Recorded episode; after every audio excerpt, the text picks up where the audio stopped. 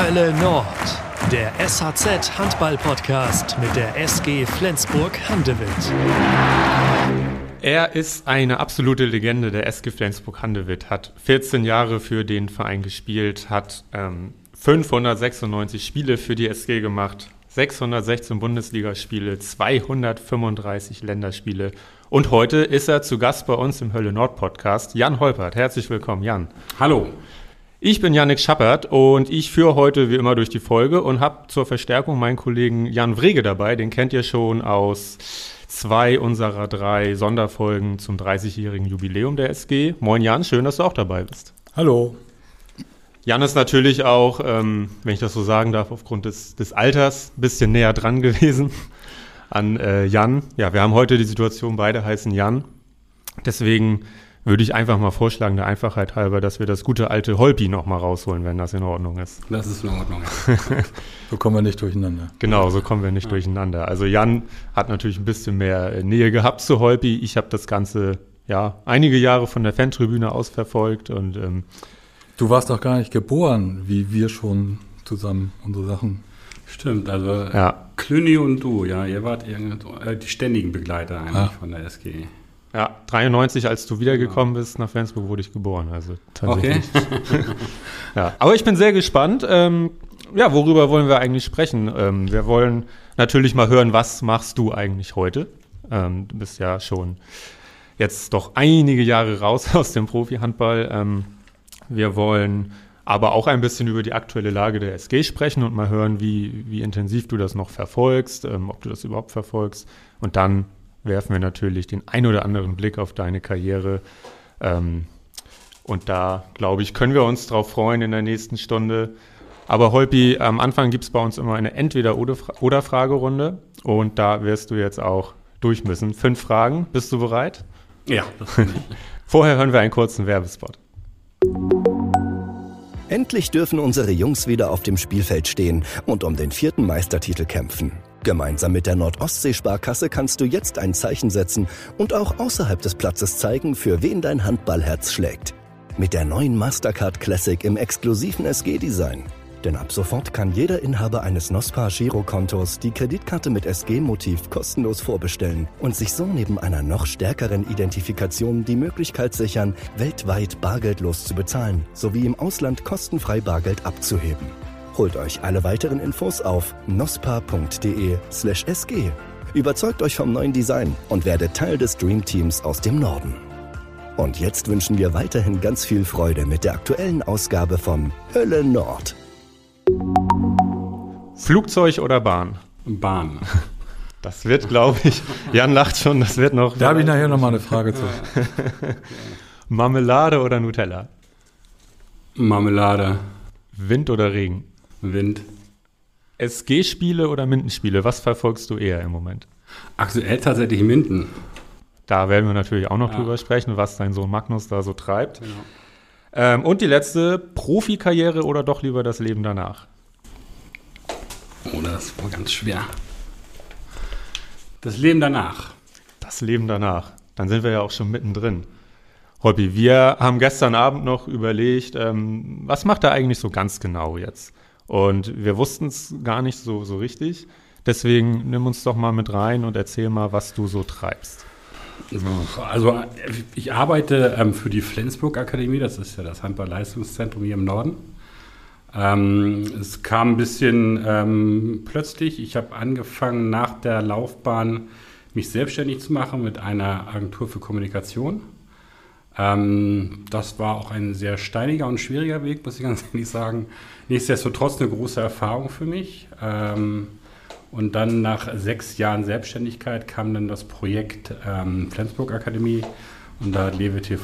Mich eingefangen und ähm, mich gefragt, ob ich nochmal äh, mir vorstellen könnte, mich zu verändern beruflich, beziehungsweise auch meine große Leidenschaft, nämlich das Torwarttraining mit Jugendlichen eben zu forcieren. Und ähm, das fand ich sehr spannend. Ähm, habe das dann alles ähm, ordnungsmäßig übergeben an meinen damaligen Mitpartner Jörg Hennemann von der Strandhütte. Und ähm, seit 2014 arbeite ich dann jetzt für die Flensburg Akademie im Bereich Marketing, also auch alles, was die Sponsorenakquise anbelangt, bis hin zu der, zur Umsetzung der Verträge ähm, das Organisieren von Camps, von Events und natürlich eben die große Leidenschaft, ähm, das Handballtraining mit den Torhütern im Jugendbereich ähm, bis äh, letztes Jahr auch mit den Profis. Das waren so meine Hauptaufgaben und das äh, war sehr erfüllend oder das ist sehr erfüllend. Mhm. Da habt ihr ja schwere Zeiten auch hinter euch. Corona, da war ja quasi Akademie tot in der Zeit. Oder was ist da passiert? Na, da ist natürlich wenig passiert, beziehungsweise gar nichts. Wir haben natürlich eben ähm, gerade diesen, ähm, waren auch über ein Jahr in der Kurzarbeit, das muss man ganz ehrlich sagen, und ähm, haben äh, dort ab und zu mal partiell den Sportbetrieb wieder aufnehmen dürfen. Das war das Einzige, was tatsächlich so uns ein bisschen ähm, durch diese Pandemie gehangelt hat.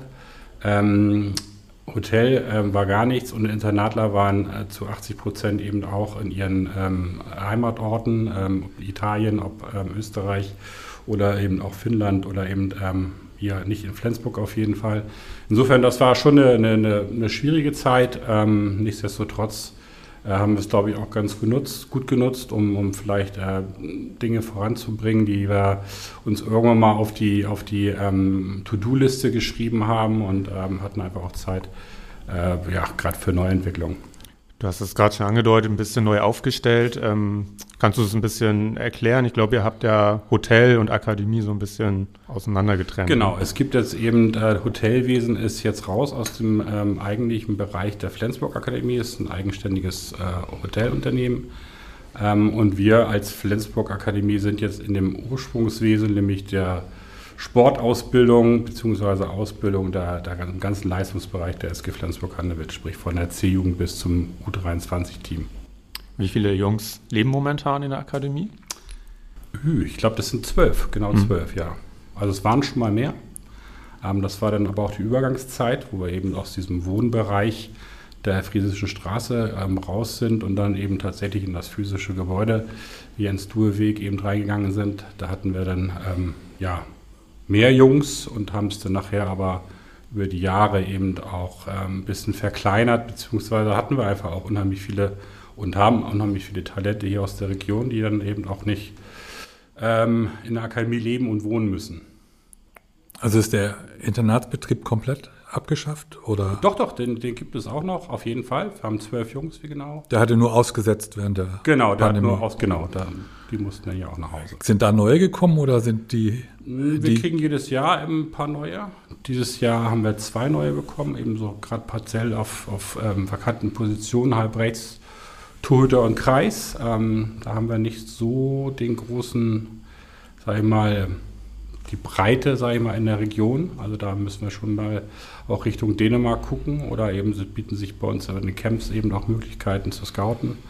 Ähm, ja, aber ansonsten schaffen wir es doch, sage ich mal, aus unserer Region genügend Potenzial und auch wir, wir gehen auch, sage ich mal, äh, den Weg mit, wenn es mal geburtenschwachen Jahrgänge gibt, dass wir da jetzt nicht großartig wie Füchse Berlin eben aus der ganzen Bundesrepublik äh, die Leute ranholen, sondern wir akzeptieren das eben, dass es auch mal eben nicht so läuft. Letztendlich geht es bei uns um eine Entwicklung der einzelnen Jungs und ähm, da haben wir auch, glaube ich, die notwendige Geduld. Bist du da auch involviert, was die Auswahl angeht der Internatsbewohner? Ähm, Wenn es Tutor anbelangt, ja. Also wir haben aktuell aber keinen Tutor bei uns im, im Internatswesen.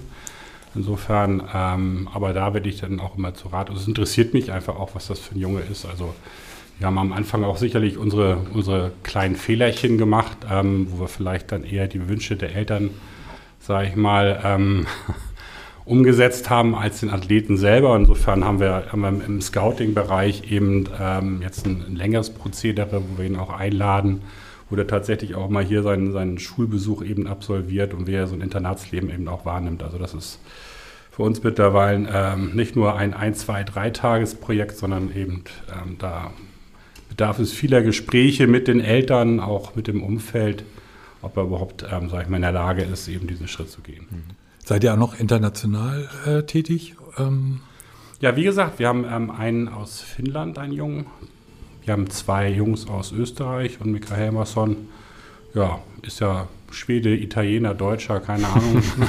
Auf jeden Fall ein hervorragendes Talent. Wie intensiv kannst du dich oder beschäftigst du dich mit den Nachwuchstorhütern? Also wenn wir uns das jetzt über eine Woche vorstellen? Ähm, also es geht über ein bis zwei individuelle Trainingseinheiten und einmal bin ich dann im Training als Coach, wo ich dann eben das, was wir versuchen im individuellen Bereich ähm, zu erlernen, ähm, wie es dann im Training umgesetzt wird. Und die Spiele versuche ich so gut wie es geht am Wochenende natürlich auch zu sehen, um dann eben auch noch mal ins Gespräch zu gehen. Mhm. Ja, und seit 2007 äh, bist, du, bist du selber raus, da ist deine aktive Zeit zu Ende gewesen. Der Handball hat sich seitdem beträchtlich entwickelt. Ähm, gilt das eigentlich auch fürs Torhüterspiel? Hat sich da irgendwie was getan oder machen die immer noch das Gleiche, was du gemacht hast damals? Also es gibt natürlich immer Inhalte, ähm, die sich verändern und auch die Ansprüche. Ich meine auch gerade durch die durch den siebten Feldspieler, durch die schnelle Mitte ist das Spiel einfach auch viel schnelllebiger geworden. Also du hast nicht mehr die Zeit, sage ich mal, vielleicht eben eine Aktion, die du eben gerade erlebt hast, doch mal großartig Revue passieren zu lassen. Ähm, der Dialog, den man eben führt, auch, die sind einfach kürzer. Es sind einfach, es, also der, die, die Anforderung des Tutors hat sich auch verändert. Ähm, eher auch im athletischen als auch im, im äh, mentalen Bereich, glaube ich, weil die Situationen einfach immer viel schneller ähm, auf einen zukommen und man sie eben nicht mehr, ähm, oder man muss sie einfach schneller verarbeiten. Deswegen denke ich mal, hat sich das auch verändert. Findest du das, gut, diese Entwicklung, oder? Es gibt ja, ja ähm, gegen sieben Feldspieler, schnelle Mitte, gibt es ja viele Argumente. Also ich sehe es ja immer aus, aus Sicht des Torhüters. Insofern finde ich es, also es ist anspruchsvoller geworden. Insofern finde ich es nicht verkehrt. Ähm, ob es jetzt ähm, mich als Zuschauer stört, äh, dass wir jetzt eben äh, auch mal einen 7 gegen 6 verteidigen müssen oder eben diese, diese, diese Waffe, der siebte Feldspieler eben oder ähm, dieses Ergänzen, wenn wir eine Zeitstrafe haben, das ist, ich finde das okay. Ich finde das, find das nicht unattraktiv. Täuscht das oder gibt es auch mehr 1 gegen 1 Situationen? Ist das nur ein Eindruck? Mm, ja, aufgrund dessen, wenn, wenn wir Überzahl haben, gibt es natürlich auch mhm. öfter mal das 1-1. Ähm, es ist einfach, glaube ich, geschuldet auch dem Tempo. Also auch die, die schnelle Mitte, wenn man überlegt, das Tempospiel der SG, unserer SG, ähm, ist ja auch quasi das schnelle Umschalten, das Umschaltspiel äh, in den Angriff und dadurch passieren einfach auch mehr 1-1-Situationen, ganz klar, ja. Mhm. Wie stark verfolgst du so den Werdegang von Jungs, die aus eurem Nachwuchs, also von Torhütern, die aus eurem Nachwuchs dann den Weg gegangen sind? Ich denke da natürlich jetzt sofort an Christopher Rudek und Johannes Jepsen. Ähm, ich verfolge es schon. Ähm, ich finde das immer sehr interessant. Zumindest schaue ich mir immer die Statistiken an.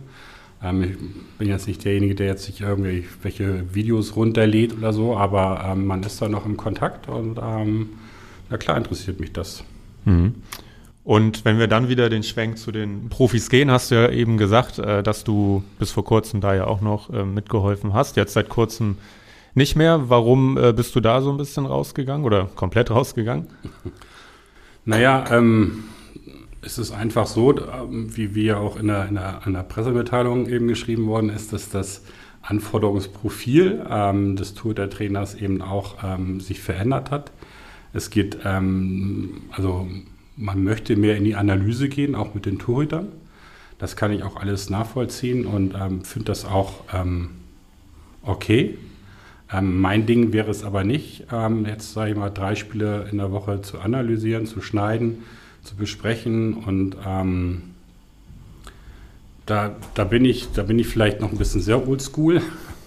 Ähm, aber mir hat, ich hab, war auch kein großer Videoanalyst oder Gucker. Ich habe es viel aus dem Bauch heraus entschieden. Ich wollte gerne wissen, was es für ein Spieler ist. Also nicht nach, nach Schussbildern zu gehen oder so, sondern eher, ob er ein Durchbruchsspieler ist, ob er viele Schlagwürfe macht, ob er ähm, ein gutes Eins gegen Eins hat. Also das waren für mich bessere und wichtigere Informationen, als ähm, äh, ein Spiel klein zu analysieren.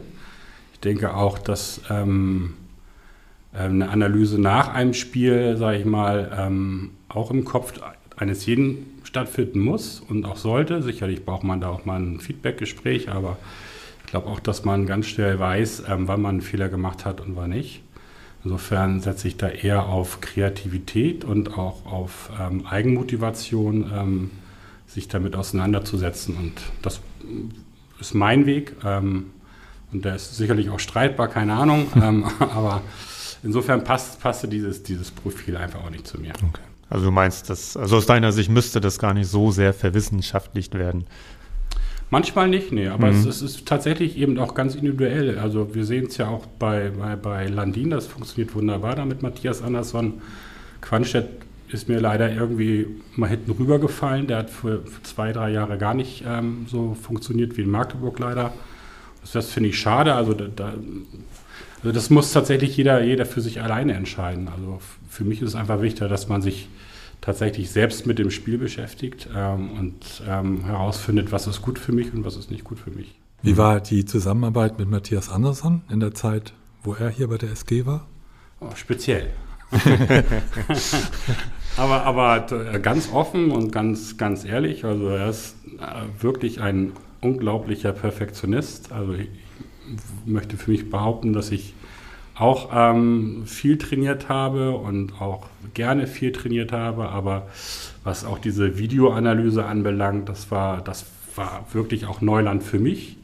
Und das war schon wirklich ganz toll. Also er hat es ja auch dann mit, mit, dem, mit der Blockarbeit, mit Matthias Karlsson hat das ja so perfektioniert, dass sie ihn quasi die Schützen irgendwo hingetrieben haben, dass er nur noch dahin werfen konnte. Also das, das war schon, das war schon äh, tatsächlich großer Sport, was sie da gemacht mhm. haben. Wäre auch nicht meins gewesen, aber das war schon wirklich bewundernswert, wie akribisch er sich tatsächlich eben auf diese Spiele eben vorbereitet hat, selber. Mhm. Welcher der Torhüter, mit denen du jetzt zusammengearbeitet hast, in deiner Zeit als Torwarttrainer, hat dich am meisten beeindruckt? War das Matthias Andersson oder jemand, äh, den man jetzt nicht auf dem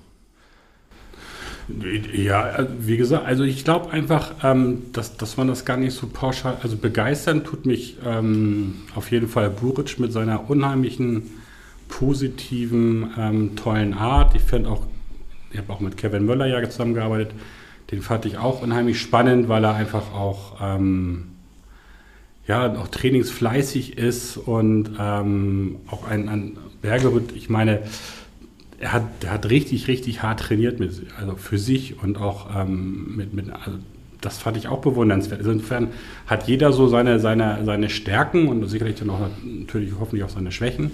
Aber ähm, bringt mir auch sehr viel Spaß, mit einem C-Jugendlichen zu arbeiten, der tatsächlich noch so ganz unbefleckt ist und vielleicht gar nicht weiß, warum er im Tor steht. Ähm, also das, das hat alles seine Herausforderungen und ich finde, das, das soll man auch so lassen. Also dieses Individuelle und ähm, ich möchte ja auch eigentlich immer nur ein Original haben und niemals eine Kopie. Insofern arbeite ich eigentlich mit jedem sehr gerne zusammen. Wie ist das eigentlich? Äh, gerät man so ins Tor oder ich, ich stelle mir so vor, ähm, die meisten kommen nicht mit der Idee zum Handball, ich will ins Tor.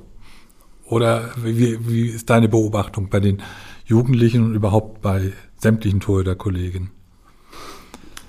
Ja, also ich glaube, das ist so ein bisschen auch unserem, unserem Spielsystem im Kinderhandball geschuldet. Da müssen wir ein bisschen weiter zurückgehen. Also es sind durchaus auch viele Kids, die mal ins Tor wollen, weil sie es mal ausprobieren wollen, weil es ja auch bestimmt spannend ist. Bloß wenn es dann darum geht, ähm, sage ich mal, Erfolgserlebnisse zu haben, äh, dann ist man auf dem Feld oder im Feld vielleicht ein bisschen besser aufgehoben und man kriegt dort schneller äh, das Lob, die Anerkennung. Ähm, wir spielen ja bis zur C-Jugend eben ein Spielsystem, was eine offene Manndeckung quasi eben ähm, da ist, dann 3-3. Daher haben wir eben fast nur 1-1-Situationen und ähm, dieses Spielsystem ähm, ist halt schwer nachzuvollziehen für den Torhüter.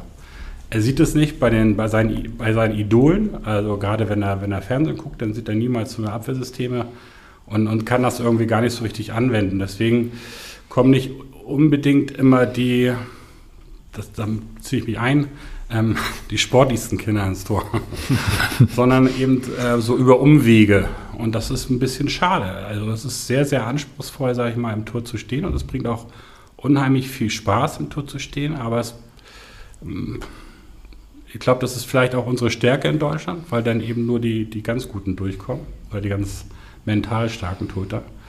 Ähm, es gehen halt viele eben am, im frühen Kindesalter eben erst aus dem Tor raus, um dann im Feld irgendwie was zu machen. Und im C-Jugendalter fangen wir tatsächlich erst an, so dem, dem, dem Torwartspiel eine Wertigkeit zu geben. Und das ist manchmal schon zu spät. Also es fängt schon beim Aufwärmen an, da wird raufgerotzt und raufgerohrt und ähm, er weiß gar nicht, warum er da hinten im Tor steht und nach links und nach rechts springt. Ähm, und dann kann man ihm erstmal sagen, es ist eigentlich deine Aufwärmung, du kannst es steuern und dann ist meistens so die Reaktion wie ich kann was der Mannschaft sagen, das gibt es ja gar nicht. Also dieses Selbstverständnis, dass man ähm, eine wichtige Position begleitet, ist leider nicht vorhanden. Oftmals. Mhm. Okay. Jetzt arbeitest du in der Flensburg-Akademie und man würde meinen, du bist noch relativ nah dran an der SG. Wie nah bist du denn wirklich dran? Wie intensiv verfolgst du überhaupt, was sich in der Bundesliga abspielt? Oh, ich denke schon, dass ich, also jetzt, ich bin ja nicht im Training oder so, aber ich verfolge das natürlich. Ähm, meine SG bedeutet mir natürlich äh, nach wie vor eine, eine, eine, ganz, ganz viel und ich habe auch der SG ganz viel zu verdanken. Insofern ähm, verfolge ich das ähm, zurzeit auch ein bisschen mit dem weinenden Auge, ganz klar, was da passiert. Ähm, aber ähm, klar bin ich da dran und, und, und informiere mich und ja, lese die Artikel, alles Mögliche, schaue mir auch die Spiele an. Das ist ja momentan eine ja, recht prekäre Lage, ähm, in der sich Mike Marulla und die Mannschaft befinden. Ähm, sehr ungewohnt nach so vielen Jahren, in dem Erfolg quasi wie, wie die, sich wie eine Selbstverständlichkeit angefühlt hat. Äh, kannst du dich an ähnliche Jahre erinnern in deiner langen Karriere, wo es auch mal so sportlich so problematisch wurde und wie man dann da wieder rausgekommen ist? Und wie siehst du momentan die Chancen, äh, wann die SG dieses gewisse Tal verlassen könnte? Also es gab sicherlich auch in, in, ähm, in, in, meiner Zeit, jetzt vielleicht nicht bei der, bei der SG bestimmt auch, gab es auch, ähm, sage ich mal, Phasen, wo wir mit einem weitaus besseren oder breiteren Kader, sage ich jetzt mal, ähm, auch keine guten Phasen hatten. Und äh, letztendlich ist die SG die SG und die, die, die, die Vergangenheit zeigt eigentlich, dass man immer da wieder rauskommt. Und ähm, äh, wir haben natürlich gerade jetzt aktuell eine schwierige Phase, ähm, die ist aber auch nicht irgendwie, ähm, sage ich mal, ja, so, so düster zu betrachten, dass sie, dass sie nicht irgendwie auch was für sich hat. Ich glaube einfach, es hat ja seine Gründe, warum, warum einfach die Kraft und ähm, äh, vielleicht eben auch äh, der ganze Spielrhythmus natürlich jetzt ein bisschen leidet durch diese ganzen Verletzten. Ähm, das ist bestimmt so und ich bin mir ganz sicher, wenn, wenn, wenn der Kader wieder ähm, sage ich mal, mit der vollen Besetzung da aufläuft, dann äh, wird es auch kein Problem sein, wieder erfolgreichen Handball zu sehen. Und ähm, vielleicht braucht man einfach auch mal solche Phasen, um wieder zu wissen, ähm, wie gut wir es hier eigentlich haben in Flensburg mit dem Handball. Und das ist, glaube ich, für mich ganz wichtig. Aber Phasen, glaube ich, gibt es äh, in den 14 Jahren, die ich ähm, hier spielen durfte, ähm, gab es da sicherlich auch Phasen, wo es nicht so doll lief. Ähm, ich kenne auch noch viele Phasen aus meiner ersten Zeit in München ähm, wo wir mit Weltklasse-Spielern ähm, permanent gegen Abstieg kämpfen mussten. Also das ist, ähm, wie Mike sagt, eben auch ein sehr sensibles Rädchen oder sehr viele sensible Rädchen in so einer Mannschaft. Und wenn es da eben einmal hakt, dann ähm, braucht man einfach auch Geduld. Hm. Wie ist deine Einschätzung, wenn wir jetzt davon ausgehen, Top 2 wird es dann vielleicht mal nicht in dieser Saison, sondern irgendwas darunter? Ähm, kann das ein, Knaps, äh, ein Knacks geben oder steckt dieser Verein das weg? Das, also das kann ich mir am besten wirklich vorstellen, dass es einen Knacks gibt. also, ähm, mein, wir, wir haben damals schon sehr viele Vizetitel eingeheimst, aber ich denke auch mal, damals war es für uns ein Erfolg, so weit oben mitzuspielen. Und auch wenn wir mal dieses Jahr vielleicht nicht ähm, unter den ersten zwei sind äh, oder den ersten drei sind, dann denke ich, ist es kein Beinbruch, sondern ähm, das setzt auch wieder Energie frei und ähm, auch bestimmt, ähm, sage ich mal, ein Denkprozess, ähm, wie man sich vielleicht anders aufstellen kann oder vielleicht ähm, Dinge anders machen kann, um, um, wieder eben dahin zu kommen. Aber wir reden ja aktuell von einer Momentaufnahme, insofern würde ich mich an Spekulationen gar nicht beteiligen wollen. Wir behalten das auf jeden Fall gespannt im Auge. Du auch, Holpi. Ähm, Im Podcast hier haben wir sowieso den Vorteil, dass wir uns nicht am sportlichen Geschehen groß orientieren müssen. Das liegt auch manchmal ganz einfach äh, am Zeitpunkt, wann man die Folge aufnimmt. Zum Beispiel heute Nachmittag außerordentliche Pressekonferenz bei der SG, aber wir sitzen schon Montag vorher zusammen. Das heißt, wir wissen gar nicht, was da passiert. Ähm, die Folge erscheint ja dann Dienstagabend, also verzeiht uns das auch, wenn wir gar nicht auf den Inhalt dieser Pressekonferenz eingehen. Aber ja, ich denke, dafür ist dieser Podcast dann auch nicht unbedingt da, sondern genau, um viel über die Gäste zu erfahren und das wollen wir natürlich jetzt auch weiter über Holby tun. Ähm, du guckst natürlich mit einem Blick auf die Bundesliga auch, weil dein Sohn Magnus jetzt in Minden spielt. Du hast eben schon gesagt, Minden-Spiele guckst du im Moment eher als Flensburg-Spiele. Wie geht's ihm denn? Oh, er hat einen schwierigen Start. Also ich schaue jetzt, ähm, bei Minden hat er leider noch nicht mitgespielt, also in der ersten Mannschaft. Er spielt jetzt, ähm, hat seine, seine ersten Einsätze gehabt in der dritten Liga, aber es geht ihm gut. Also ich war, ähm, ist natürlich auch für mich schwierig, meinen Sohn mal loszulassen oder für uns alle, für die ganze Familie ist es schwierig, ihn loszulassen, aber wir haben schon gesehen, nachdem wir ihn zwei Monate mal nicht gesehen haben, wie, wie selbstständig er geworden ist. Das kriegen wir tatsächlich ja auch immer, sage ich mal, bei unseren Internatlern mit. Wenn die mal weg sind von zu Hause, dann ähm, entwickeln die doch ganz schnell eben ihren eigenen Rhythmus und ihre eigene Selbstständigkeit. Und das haben wir jetzt bei Magnus auch festgestellt. Er hatte, wie gesagt, einen, einen schwierigen Start. Er hatte eine, eine Verletzung gleich nach eineinhalb Wochen Vorbereitung äh, die sich auch über fünf Wochen hingezogen hat. Dann ähm, hat er wieder langsam angefangen, so ein Return to Play gemacht und ähm, wurde dann leider nochmal krank. Ähm, ne, ne, mal einen grippalen Effekt, den man ähm, ja nun mal hat. Und ähm, jetzt ist er beschwerdefrei und äh, kommt wieder so, so ein bisschen aus dem Quark. Hast du daran mitgewirkt, dass er äh, diesen Schritt nach Minden geht? Nein. Also ich habe gesagt zu ihm, ich werde niemals dein Berater sein. Ich werde auch nicht, äh, ich, also schon als Berater, als väterlicher Berater, aber alles andere, was... Ähm, nicht Manager. Nein, nein, nein, also um Gottes Willen. Äh, das, das will ich nicht und das, ich möchte, dass er mit seinen Ängsten und Sorgen auch zu mir kommen kann und das andere sollen, dafür gibt es ja nun mal die ganzen Agents und ähm, er wäre auch gerne nach Dänemark gegangen, das sagt er ganz, aber es hat sich leider, diese Tür hat sich leider nicht geöffnet. Und dann war mit Minden, ähm, glaube ich, ein, ein, sehr interessierter und ähm, Frank van Bern hat das wirklich sehr toll im, im Vorwege gemacht und ähm, hat mich dann immer informiert, wie der Stand der Dinge ist und auch die Entscheidung, die er dann tatsächlich eben gefällt hat, die war von ihm. Und das ist auch gut so. Worauf kommt es für ihn an in dieser Saison? Ähm, welche Schritte muss er gehen? Also ich bin auch nicht sein Trainer. also ähm, ich finde einfach, dass, das sehen wir ja bei unseren Jugendlichen, sie müssen spielen, spielen, spielen. Gerne im männlichen Bereich und äh, gerne viel spielen, sie sollen ihre Erfahrungen machen. Ähm, und das ist, glaube ich, das A und O. Dass, also, dass er ein gutes Trainingsniveau hat und dass er viel spielt. Das ist eigentlich alles. Alles andere kommt von alleine. Und dass er natürlich eben auch kreativ bleibt, ähm, dass, er, dass er auch wissbegierig bleibt und das ist er, glaube ich, und da mache ich mir keine Gedanken. Aber fällt dir das nicht schwer, so nicht manchmal in diese Rolle irgendwie reinzurutschen? Nee, weil ich eigentlich vom Feldspieler ja gar nicht, keine Ahnung habe. Insofern, ähm, er begleitet die, die ähm, Position des Feldspielers und auch des Organisators.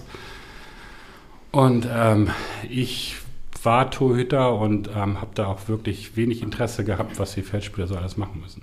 Mhm. Ja, und ich glaube, dann sind wir bereit, ein bisschen in die Karriere reinzuschauen von Holpi. Wollen wir mal aufrollen, äh, was Jan Holbert für die SG bedeutet hat? Genau, das können wir gut mal tun. Ich habe dazu, haben wir ein Audio, das wollen wir jetzt erstmal hören. Oh. Wir haben mal einen alten Weggefährten von dir gefragt, ähm, ja, was, was, was denn seine Meinung dazu ist. Wir hören mal rein. Ja, also äh, lieber Jan, also Jan Holbert, du warst in meinen Augen in die Zeit, wo wir zusammen gespielt haben, auch insbesondere die ersten Jahre, eine der besten Torhüter der Welt. Äh, ich hatte unglaublich großen Respekt vor dir, auch so als, als Torwart und äh, auch in die Länderspiele, was wir gespielt haben, gegeneinander. Und hat mich sehr gefreut, natürlich auch mit dir zu spielen. Ähm, man merkt auch schon diesen Respekt auf die anderen äh, Gegner, äh, wie die hatten auf dich, weil du warst echt verdammt gut. Äh, dieser Charisma, was du ausgezeichnet hast. Und äh, da muss man auch sagen, gleichzeitig bist du ein unglaublich toller Typ. Und äh, es hat mich wirklich gefreut, auch mit dir zusammengespielt zu haben. Und äh, nicht nur eine gute Persönlichkeit, ein guter Torwart, aber auch ein Charakter. Ähm, so, äh, du hast all den Lob verdient. Äh, hervorragende Leistung über viele, viele Jahre. So, ich hoffe, alles Gute und bis dann. Danke auf jeden Fall an Lars Christiansen für die Nachricht. Holbig, wie geht's dir, wenn du sowas hörst? hm. Äh, ja, ist natürlich schön, sowas zu hören, ganz klar. Also das ist ja, hört man natürlich lieber, als wenn einer sagt, das ist die größte Pfeife war. Also insofern, ähm, ja, das ist ähm, schön. Ja. Ja. Wer waren so deine, deine liebsten Kollegen? Gibt es da so ein paar Figuren, mit denen du, Das gibt ja, ich habe nun wo du heute noch ganz eng mit bist? Witzigerweise so ganz eng sind meine Möberzhofener. Ich habe noch zwei aus Möberzhofen, mit denen ich wirklich noch sehr, sehr eng bin. Also auch tatsächlich Freundschaften. Das ist einmal Frank Löhr und einmal Volker Gölz, der vielleicht in der Handballwelt nicht so eine große Rolle gespielt hat, aber das war mein, mein Torwartkollege, zu dem ich wirklich noch tollen Kontakt habe. Ähm, in Flensburg gab es einfach auch so viele, finde ich, spannende, spannende Jungs. Rainer Cordes fand ich immer total finde ich bis heute noch spannend, so was er so macht, auch sein, sein, sein Werdegang. Ähm, Larsen, also es sind so viele. Ähm, Christian Berge, also ich möchte da gar keinen so großartig herausheben, weil es einfach total viele spannende Menschen waren, die ich ja hier kennenlernen durfte. Das war wirklich toll. Stichwort Milbertshofen. Ähm, der Abschied aus Milbertshofen, der kam ja auch eher plötzlich und die, der Wechsel nach Flensburg hat sich nicht lange angebahnt. Das war damals einfach aus so einer Situation heraus. Äh, wie schwer ist dir das damals gefallen, München zu verlassen und nach Flensburg zu kommen? Ähm, ja, es war, das war natürlich alles sehr spontan. Also ich glaube, ich war mit ähm, meiner damaligen Freundin, jetzigen Frau, ähm, Richtung Dänemark unterwegs und wir hörten dann tatsächlich im, im Radio, dass wir ähm, oder dass ich äh, keinen Verein mehr hatte, weil Mörzhofen ist äh, mehr oder weniger am grünen Tisch entschieden worden, dass sie jetzt nicht mehr Bundesliga spielen und dafür eben die SG ähm, reingerutscht ist und insofern ähm, gab es da nicht so viel Trauer. Ähm, natürlich, also München als Stadt fand ich schon perfekt, ähm, auch um vielleicht sich dort zu entwickeln, perfekt. Äh, nichtsdestotrotz wusste ich, dass ich irgendwann einen Schritt gehen musste aus, aus München heraus und ähm, wurde da mehr oder weniger eben auch so ein bisschen rausgedrängt. Insofern gab es da keine Trauer, es gab eigentlich auch viel Vorfreude und auch viele Fragezeichen, die mich jetzt erwarteten. Ähm, aber ich habe ja noch nach wie vor eben äh, meine, meine Schwiegereltern wohnen auch in München, insofern ähm, immer noch die, den Bezug zu, zu dieser Stadt. Die SG hatte damals das Glück, dass da ein paar Leute sehr wach waren und sehr, auch sehr schnell reagiert haben, dass das möglich wurde. Ja. Äh, äh, du warst ja sicherlich auch eine Figur, die für andere Bundesliga-Vereine interessant war. Gab es da noch irgendwelche äh, Optionen oder Möglichkeiten? Es gab die Option Hameln. Ähm, das hat sich dann aber alles ganz, ganz schnell irgendwie auch, ähm, sage ich mal, ad acta gelegt. Äh, wie gesagt, das war, das war eine, eine Entscheidung, die innerhalb von, von zwei oder drei Tagen gefallen äh, worden ist und ähm, ich mich dann auch sehr schnell entschieden habe, äh, aufgrund dessen, weil ich nun auch Flensburger bin und ähm, ähm, hier einfach so die Möglichkeit gesehen habe, dass ich viel spiele. Wir wollen dich jetzt gar nicht zu einer Einordnung zwingen, äh, welche, welche Rolle oder welchen, welchen Anteil du hattest am Aufschwung äh, der SG, die, der damals dann ja rasant vonstatten ging. Ich glaube, Yannick, du hast da auch einen Einspieler dazu. Genau, ich hatte ja schon mal gesagt, dass wir drei Teile hatten zu 30 Jahre SG und da im ersten Jahrzehnt war natürlich dein Wechsel Thema. Da war Friedrich Eils zu Gast. Ähm, das werden wir auch einmal rein jetzt. Äh, dann haben die zurückgezogen, das war nachmittags. Und dann haben wir abends bei mir zu Hause auf der Terrasse gefeiert und dann bin ich, äh, dann kriegte ich mit, dass um 8 Uhr, dass äh, Jan Holpert in Flensburg ist, bei seinen Eltern. Dann bin ich zu Jan Holpert gefahren, nach Hause. Der ja in Milbertshofen damals spielte. Genau, in Milbertshofen spielte und um den auch der THW damals warb. Und dann haben wir das abends noch abgemerkt, dass äh, Jan Holpert bei uns Torwart wird. Und das war meines Erachtens äh, so neben der, den Strukturen, die wir gebildet haben. Die, Jan, sind mir das nach? Ich bin voll bei dir. Das, das, war, das war die wichtigste sportliche Weichenstellung, die wir überhaupt bei der SG vorgenommen haben, weil der zog dann andere Spieler an. Das hätten wir sonst so schnell nicht hingekriegt. Ach, schon wieder so was Nettes. Ja, das ist wirklich nett. Das auch von, von Friedrich auch noch. Also das deckt sich mit deinen Erinnerungen an diesen. Ja, ja, diesen also das, das ist so. Also ich wusste jetzt nicht, wie, wie sehr ich ins Detail gehen soll oder darf. Insofern, ähm, das, also das Bild habe ich auch ähm, Dirk Schmeschke und auch ähm, Sönke Voss damals ähm, ich meine sogar noch, Frech und Sönke hatten noch einen Anzug an und darüber hatten sie ein weißes T-Shirt. Und da stand, glaube ich, ursprünglich drauf, nur ein Jahr zweite Liga. Und dann haben sie irgendwas durchgestrichen und da stand kein Jahr zweite Liga. Insofern, das war wirklich brandaktuell und das war wirklich sehr, ach, ähm, ja, sehr persönlich und auch ähm, wertschätzend, ähm, dass sie dann zu dritt dann in das ähm, Haus meiner Eltern eben gefahren sind oder zum Haus meiner Eltern und dann haben wir tatsächlich am, am Küchentisch ähm, den Vertrag gleich unterschrieben. War dann, hast dann, wenn war die, die Überredungsarbeit bei deiner damaligen Freundin schon erledigt oder? Ja, also es war auch absehbar. Ähm, ähm, meine Frau hat ähm, studiert in, in Augsburg damals, eben Lehramt, Grundschulwesen ähm, und hatte dann noch ein Jahr nach.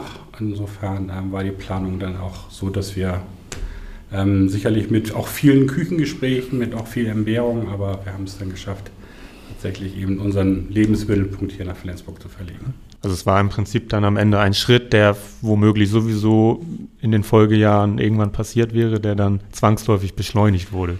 Äh, ja, dass, das, dass es jetzt Flensburg wurde, ähm, das ähm, haben wir, glaube ich, nie so geplant ähm, oder konnte man ja auch nicht planen im, im, im Leben eines Handballprofis damals.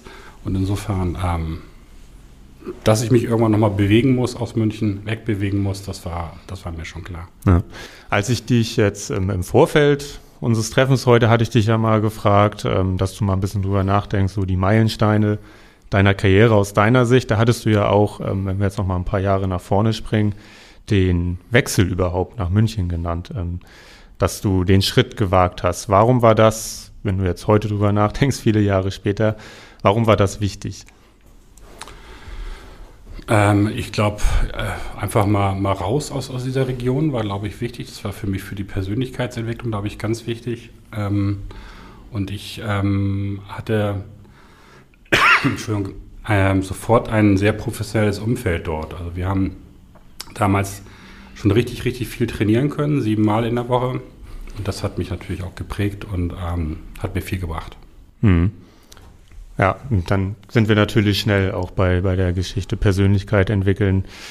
Ähm, auch trifft ja sich auch, auch mit dem Thema Magnus, ne? der jetzt als junger Mann quasi aussieht in die, in die Handballwelt und so seinen, seinen Weg gehen muss auf den ja, eigenen Beinen. Genau.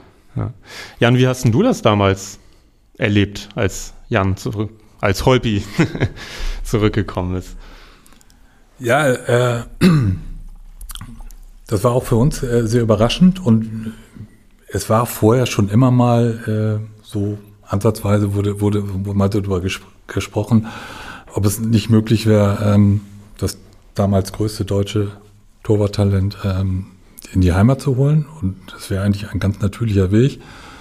Und da war auch immer so eine gewisse Skepsis. Ähm, da hatte die SG auch noch nicht dieses äh, Selbstverständnis wie heute, dass man die Spitzenkräfte äh, bekommen kann. Und dann war es halt die glückliche Fügung 1993. Man hat ja nicht nur Jan Holpert geerbt von Wilverthofen, sondern auch die Lizenz. Die SG war ja sportlich abgestiegen und ähm, also so eine, quasi eine doppelte Rettung. Und das hat sich dann auch schnell als der Glücksfall herausgestellt, den alle erhofft haben. Ich glaube, die Erwartungen wurden auch noch übertroffen.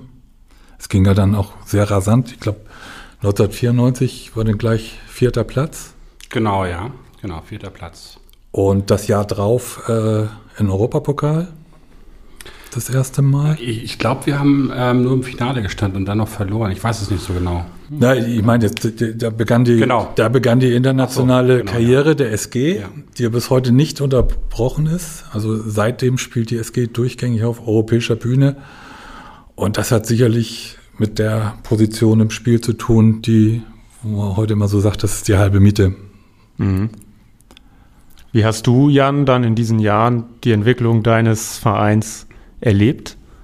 Also, wie Jan schon sagte, das ging ja, ging ja wirklich rasant. Also vom fast Absteiger schnell in den Europapokal und so weiter und so fort. Also es war, ich, also für mich selbst hat diese, diese, diese Entwicklung auch sehr überrascht, das muss ich ganz ehrlich sagen. Also ähm, verhandelt habe ich zum Beispiel auch in dem, in dem Jahr selber, wo ich tatsächlich nach Flensburg gekommen bin, schon im Januar mit der SG und habe dann aber auch gesagt, dass ich die nächsten drei, vier Spiele abwarten möchte, wie, wie die SG spielt, um mich dann eben festzulegen. Und ich meine, dass, dass die drei oder vier Spiele alle verloren gegangen sind, auch teilweise sehr, sehr knapp. Ähm, und ich dann tatsächlich gesagt habe, okay, dann bleibe ich noch in München. Ähm, so, so, war noch dieser Werdegang vor dem eigentlichen Wechsel. Und ähm, ja, also die, die, die Mannschaft hat mich hier auch unglaublich toll aufgenommen. Also es war, also das war wirklich ganz, ganz viel Wärme und Herzlichkeit hier. Ich glaube, das, das hat uns auch irgendwie allen gut getan und ähm, dann eben so mit, mit Rainer Cordes und, und, und, den ganzen Cracks, die, die hier tatsächlich schon für die SG so lange gespielt haben, das war schon, das war schon toll und ähm, Heuer Schneider und wir spielten damals ja so eine, so eine 3-2-1-Deckung, die wirklich sehr aggressiv war mit Faxe Jürgensen, mit Freddy Schäfer und das, das war schon, ähm, sage ich mal, beeindruckend, was da teilweise auch vor mir abgeräumt worden ist.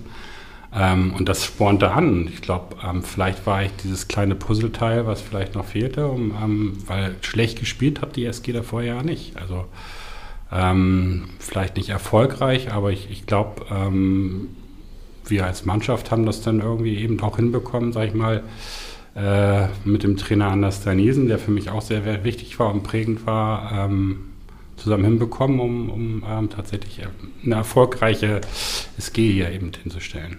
Ja, das hatte Friedrich Alz erzählt bei seinem Besuch, dass Anders Danesen gesagt hat, mit Vize dies und Vize das muss Schluss sein. Also mhm. das geht so nicht weiter. Ich könnte mich jetzt eigentlich gut zurücklehnen und euch ein bisschen zuhören, wie ihr so in der Geschichte euch ein bisschen bewegt. Aber was war denn so das erste große Highlight? Was schießt dir als erstes in den Kopf dann ähm, die Jahre nach deinem Wechsel?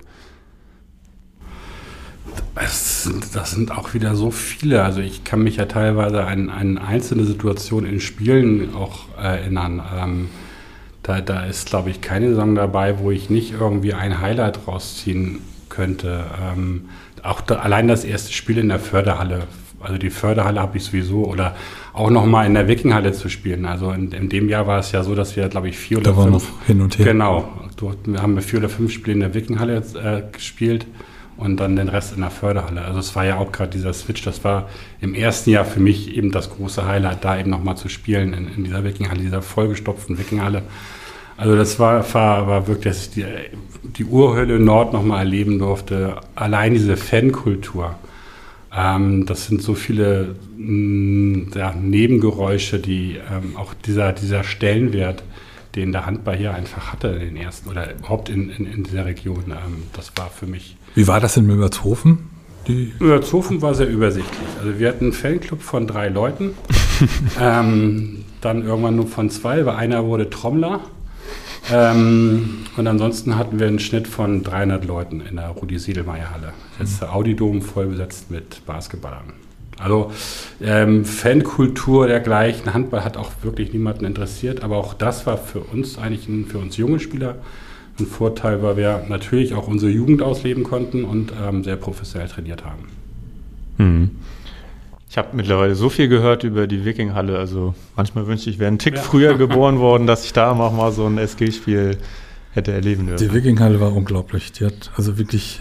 Ich glaube, die, hat manchmal, die hat manchmal gedampft. Du hast, hast das Gefühl, dass da Nebel war. Aber einzigartig war sie. War, auch im Training war sie einzigartig, weil die hatten nämlich früher hatten sie diesen, diesen ähm, Dampfabzug aus der Küche direkt in die Halle geleitet. Also ich habe im Tor gestanden und roch danach nach Fritten. Großartig. Ja.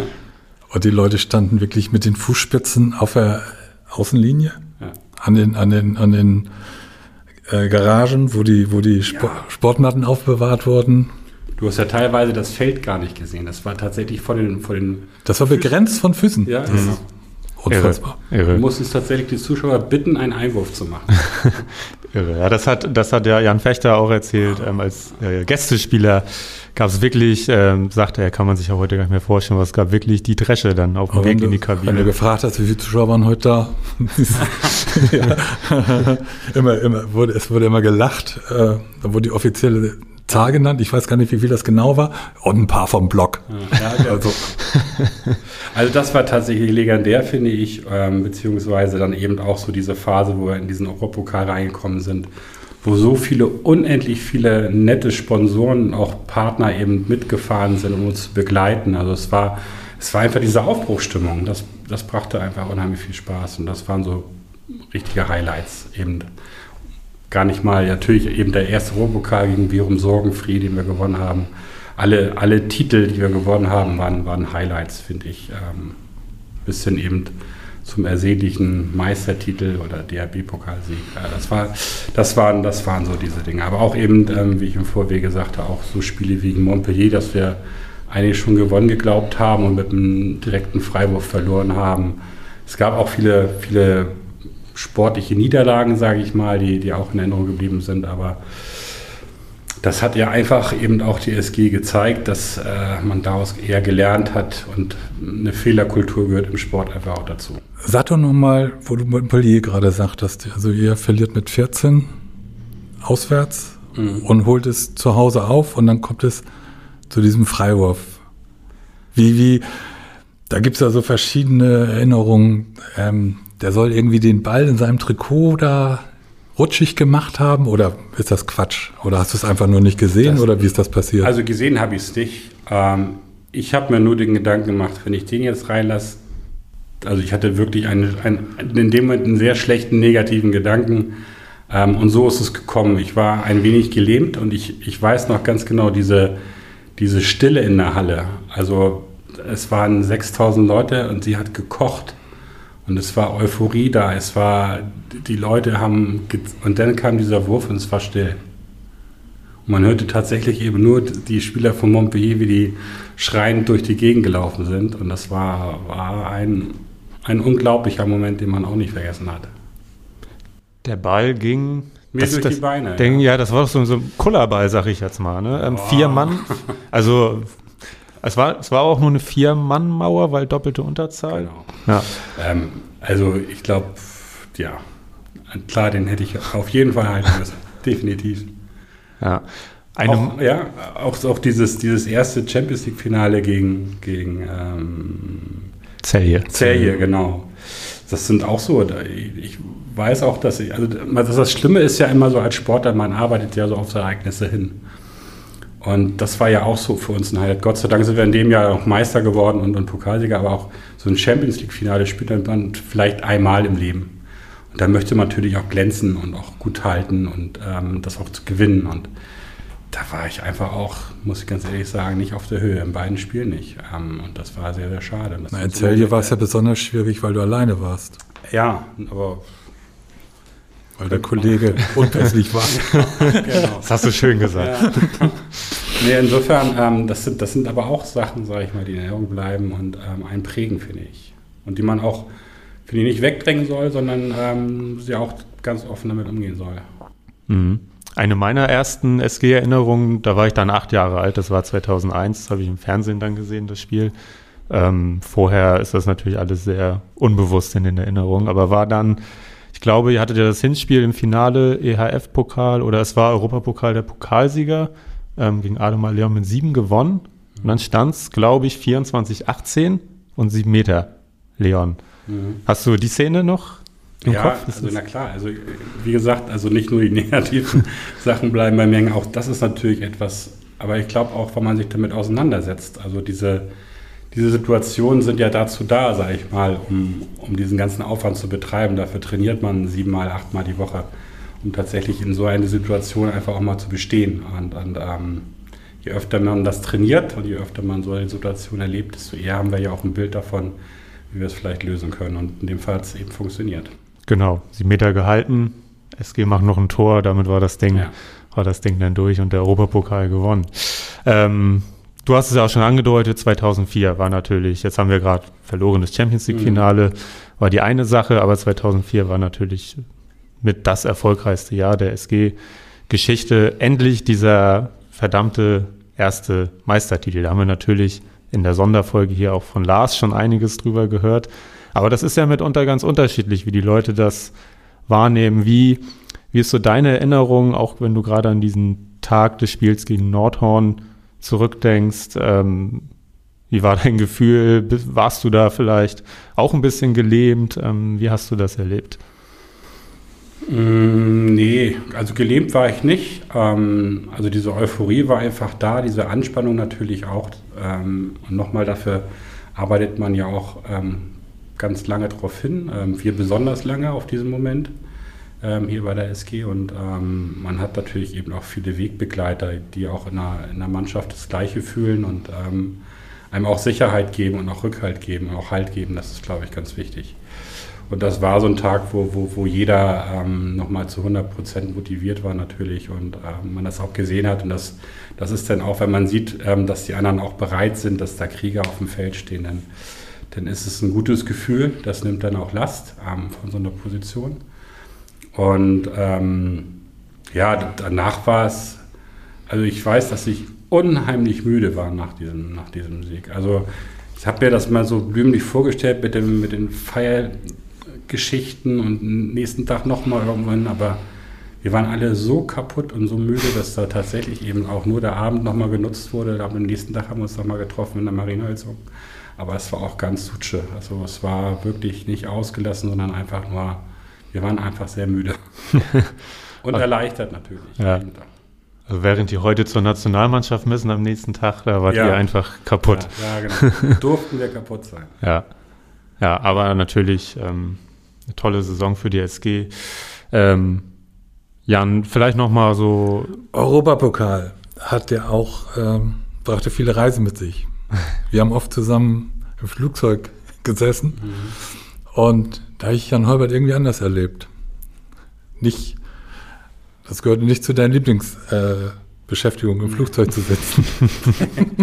wie geht's dir heute damit? Und erzähl doch mal, wie das dazu gekommen ist, dass du, äh, na, so gewisse Bedenken immer hattest, ein Flugzeug zu besteigen. Also ähm, nein, es gehört immer noch nicht zu meiner Leidenschaft, äh, zu meiner Leidenschaft, äh, ins Flugzeug zu steigen. Also ich bevorzuge eher echt tatsächlich die Bahn oder ähm, das Auto. Ähm, Hauptsache, man hat irgendwie festen Boden unter den Füßen. Ähm, es ist äh, sicherlich ist es so ein bisschen gekommen, auch mit der Geburt der Kinder. Also da hat man irgendwie dann irgendwie auch ein anderes, sag ich mal, Denken.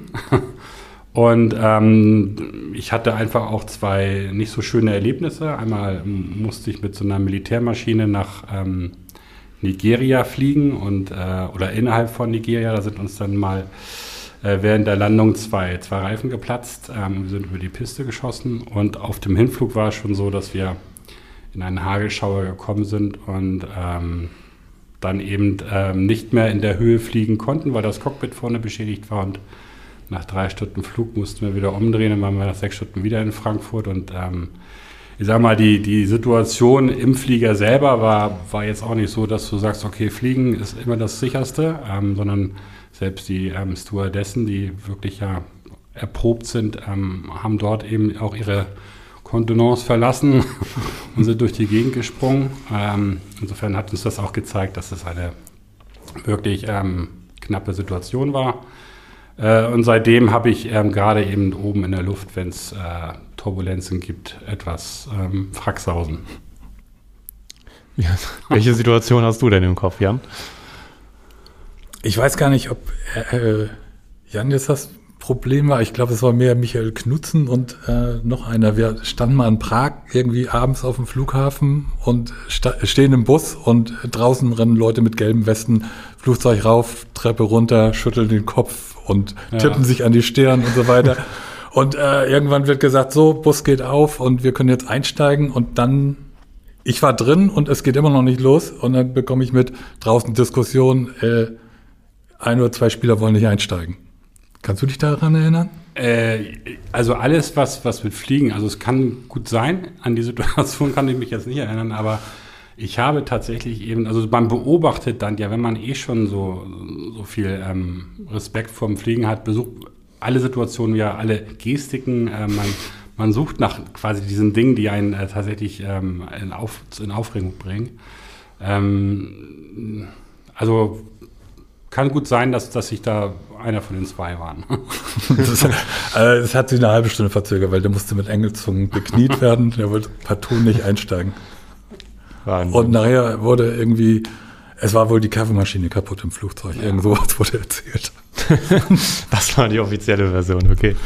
Äh, generell war ja das ähm, das Mitreisen mit der SG viel, viel näher. Äh, korrigiere mich, ich glaube, ihr saßt ja auch mit dem Bus und so, ne? Habt, wahrscheinlich habt ihr beiden noch Karten gespielt. Wir haben Wir waren immer, wir waren ganz dicht dran, das gibt's heute nicht mehr, ähm, weil Mannschaft und, und, und Spielerreisen dann getrennt. Ich glaube nicht mehr, dass heute noch Gäste im Bus mitfahren.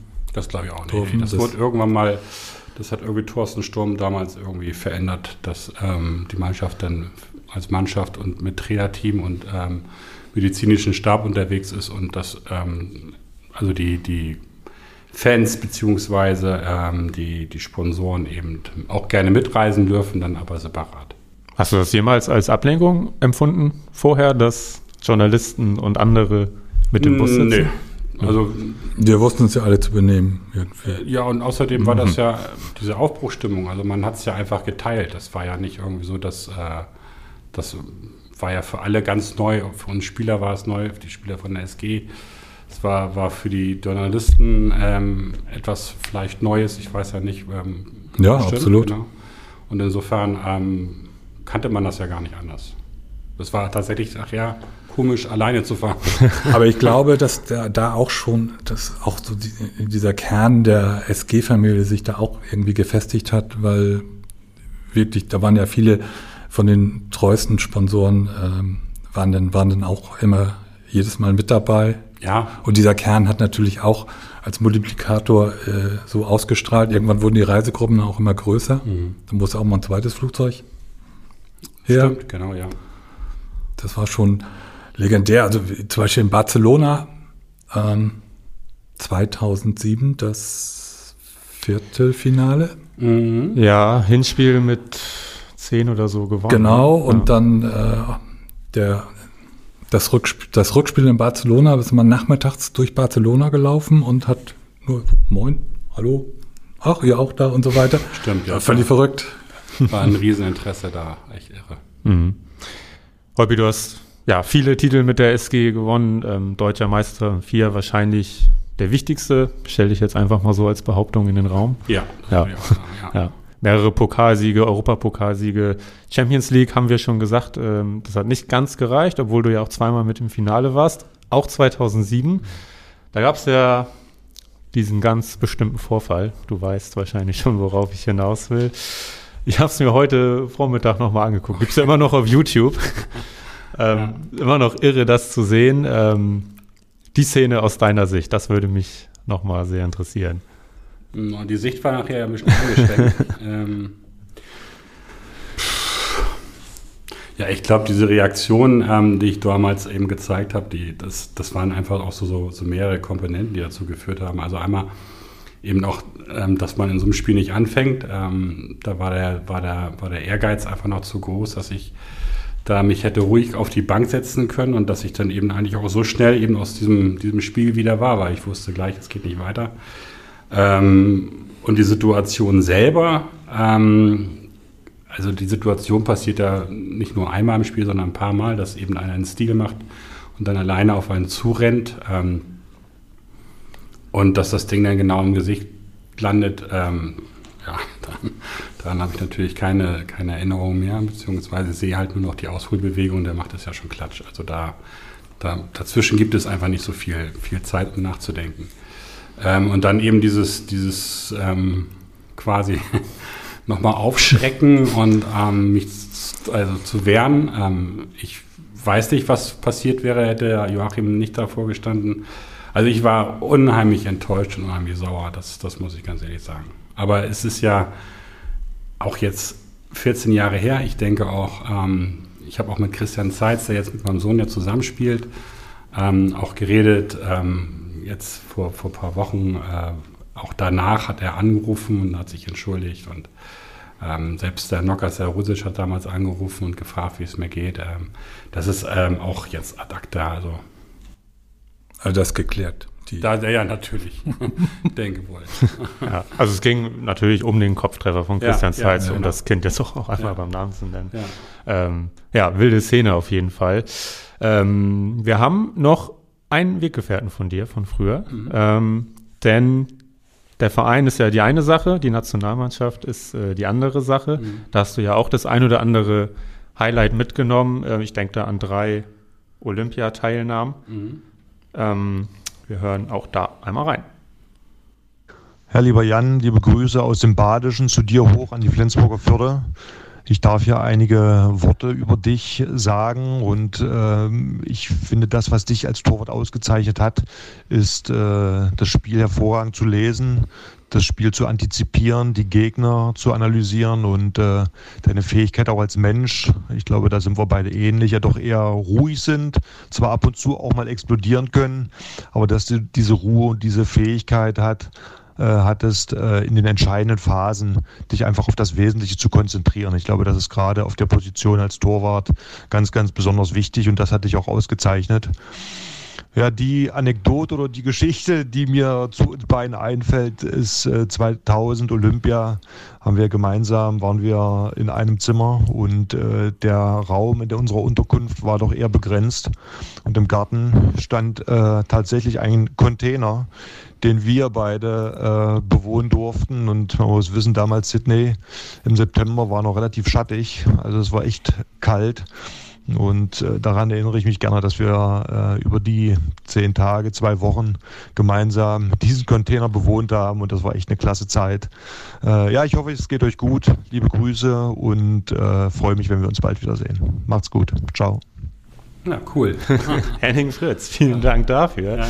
Du hast gerade so, als du zugehört hast, so, so an die Wand geguckt. Ähm, Weißt du, also du hast, hast du das noch präsent, alles so? Ja, also das, in der Tat. Also gerade die Olympiaden ist natürlich eben was, was ganz ähm, Bleibendes und ähm, man hat da viele Dokumentationen auch selber für sich zu Hause. Und ähm, das war schon skurril ein bisschen, dass wir da beide im Container saßen und auch geschlafen haben und war aber echt, wie Henning sagt, das kann ich nur wiedergeben und bestätigen, eine super schöne Zeit, auch mit Henning zu spielen. Henning hat mir auch obwohl er der weitaus jüngere Tutor ist, ähm, auch Dinge beigebracht oder mich zum Nachdenken angeregt, ähm, die ich vielleicht auch dann erst so ein, zwei Jahre später erst begriffen habe. Also es war auch eine, eine, sehr lehrreiche Zeit mit Henning. Also man machte sehr viel Spaß, mit ihm zusammenzuspielen. Wie lange habt ihr in der Nationalmannschaft das, das Duo gebildet? Das Du weiß ich gar nicht, gar nicht so lange. Ich habe dann ja mit zwei, 2000 nach Sydney habe ich ja aufgehört, beziehungsweise kam dann Magnus zur Welt und habe 2002 dann, ähm, wo das genau an die Geburtszeit fiel, eben, ich glaube die EM oder die WM, man weiß es ja gar nicht mehr so genau, ähm, in Schweden abgesagt. Und dann hat sich einfach auch da ein Mechanismus entwickelt bei der Nationalmannschaft, äh, wo, wo Henning eben herausragende Leistung gebracht hat. Und ähm, er mich zwar nochmal eingeladen hat, aber ich ihm dann auch signalisiert habe, ich werde alles dran setzen, auch wieder die Nummer 1 zu sein. Ähm, und das war, das war für Heiner dann auch okay, ähm, aber hat sich dann tatsächlich eben für das Duo ähm, Ramota und Fritz entschieden und ähm, da sind sie super mitgefahren. Das war, glaube ich, ganz okay. Mit, mit Henning selber. Aber es war doch so ein bisschen Missverständnis. Du, also du warst ja nicht zurückgetreten oder irgendwie. Oder ich glaube, da gab es so gewisse Kommunikationsprobleme, dass du nicht Du hast ja. mir irgendwann gesagt, ich habe nicht mehr gen laut genug hier geschrien. Ähm. Das, das kann sein, ja, aber ähm, es, es, war, nee, ich weiß gar nicht mehr wieso. Also wie gesagt, 2002 und, und dann glaube ich, war dieses Gefüge Fritz Ramota eigentlich auch so, so festgespielt und auch, ähm, da mussten Trainer dann ja auch immer überlegen, ähm, ob er das nochmal auseinanderreißt und Torwart gespannt. Nämlich das hat mir Henning beigebracht, dass man so als Torhüter eben auch, ich war manchmal auch sehr egozentriert auf meiner Position, was man vielleicht auch sein muss, aber dieses, dieses Abgeben, dieses Kommunizieren, das, das war immer Hennings ähm, Geschichte, dass er das tatsächlich immer präferiert hat und mir auch als Kritikpunkt mitgegeben hat, was ich ähm, im Nachhinein auch, ähm, wo ich ihm auch dankbar bin, weil danach habe ich es auch so ein bisschen abgelegt und das auch anders gesehen, eher so wie Henning.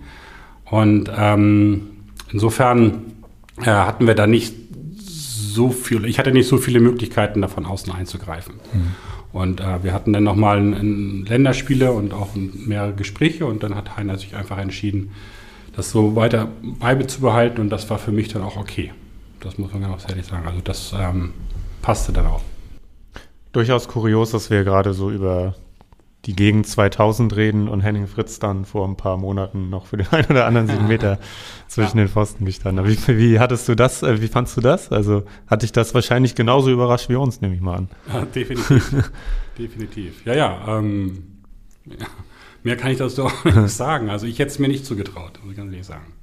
Ja, du hattest ja dann kurz nach dem Karriereende, da war ja wirklich noch nicht viel Zeit vergangen, als genau. du dann nochmal. Genau, durfte noch ein, zweimal auflaufen als Ersatz für Sian, glaube ich. Oder mit Sian. Keine Ahnung. Jan, wer war Torwartgespann? Dani Sian war Dan quasi Beuter. dein Nachfolger, ne? Genau, ja. Dan Beuter und Sian waren die Torhüter danach. Mit Dan Beutler hattest du aber auch eine ganz gute Partnerschaft, ne? Oder? Äh, ja, also Dan ist ja auch ein sehr spezieller Mensch. Ähm, liebenswerter Chaot. Ähm, aber er war als Torwart, also er war wirklich ein hervorragender Torwart, muss man ganz ehrlich sagen. Ganz, ganz ehrgeizig und ähm, verkörperte so den typischen schwedischen Stil. Ähm, der passte ganz gut zu uns. Und ähm, insofern, äh, ja, Man hatte es, also bei bei allem Ehrgeiz, äh, den du hast, ähm, hat man auch das Gefühl, dass es für dich dann auch an der einen oder anderen Stelle auch okay war, wenn er dann gestanden hat. Definitiv. Also ich habe dann ja irgend, irgendwann kam ja auch dieser Spielrhythmus, dass wir jetzt mit Champions League doch ähm, auch unheimlich viel gespielt haben und auch ähm, meine biologische Uhr tickte und ähm, ich auch gemerkt haben, dass es gemerkt habe, dass es immer anstrengender wird, äh, nicht sich zu motivieren, sondern sich zu präparieren. Ähm, das dauerte ähm, furchtbar lange vor dem Spiel und insofern äh, war es sehr gut, dass Dan dann ähm, auch viel gespielt hat, ähm, auch gut gespielt hat und ähm, dass wir es gut aufteilen konnten. Und da hatten wir mit Kentari natürlich auch einen Trainer, der uns da freie Hand gelassen hat und sehr viel Vertrauen geschenkt hat, beiden. Insofern konnten wir das auch äh, in unserem kleinen Team eben gut besprechen und das ähm, gefiel mir sehr gut. War das im Nachhinein der richtige Zeitpunkt, zu dem du aufgehört hast? Weil witzigerweise kam ja genau dann äh, dein Bruder Finn als SG-Manager. Und äh, Ja, ja, ja. Also, ähm, also ich habe zuerst aufgehört und er hat angefangen, genau. Also ich habe mich zuerst entschieden aufzuhören und dann hat er tatsächlich dieses Engagement hier angenommen. okay. Also es war nicht so, weil mein Bruder angefangen hat, habe ich aufgehört. Also, Nee, nee, weil, weil ähm, in der, wenn es in, in dieser Saison, in der ersten, in der Finn Geschäftsführer war, wenn's, wenn da mal so Probleme auftraten, hat, hat er sich, hat sich einmal, hat er sich, glaube ich, äh, hat er sich so geäußert, äh, dass er, dass man noch mal versucht hätte, äh, hätte man noch mal hätte versuchen sollen, dich noch einmal ein Jahr länger äh, zu überreden. Das, das wäre mir neu, habe ich noch nicht gehört, ähm, aber für, für mich persönlich ähm, muss ich ganz ehrlich sagen, war es genau die richtige Entscheidung. Auch nie bereut und Nein, kein Problem nein, mehr überhaupt gar keine. Also ich ähm, dachte, da passiert ähm, unheimlich viel und ähm, aber ich war tatsächlich beim, beim ersten Heimspiel, nachdem ich aufgehört habe, in der Halle und es war in keinster Weise so, dass ich da hätte jetzt auflaufen wollen, sondern es war genau richtig, glaube ich, ähm, zu dem Zeitpunkt aufzuhören. Das ist super, super schwierig, glaube ich, für einen Sportler, Mhm. ähm, den richtigen Zeitpunkt zu finden. Aber für mich gefühlt war es der richtige Zeitpunkt, weil ich war sehr müde nach so vielen Jahren. Einfach auch. Ähm, und ich wollte nie das Gefühl haben, dass man, man, dass man mir noch etwas, noch ein Jahr Gnadenfrist gibt oder noch ein Zubrot oder Mhm. dass man mich aus der Halle tragen muss. Ich glaube, ich habe auch im letzten Jahr noch äh, das eine oder andere gute Spiel gemacht und der, der Mannschaft und dem Verein geholfen. Und das Gefühl habe ich gerne mitgenommen ähm, und ähm, war dann aber auch froh, äh, aus, diesem, aus dieser Schablone rauszukommen.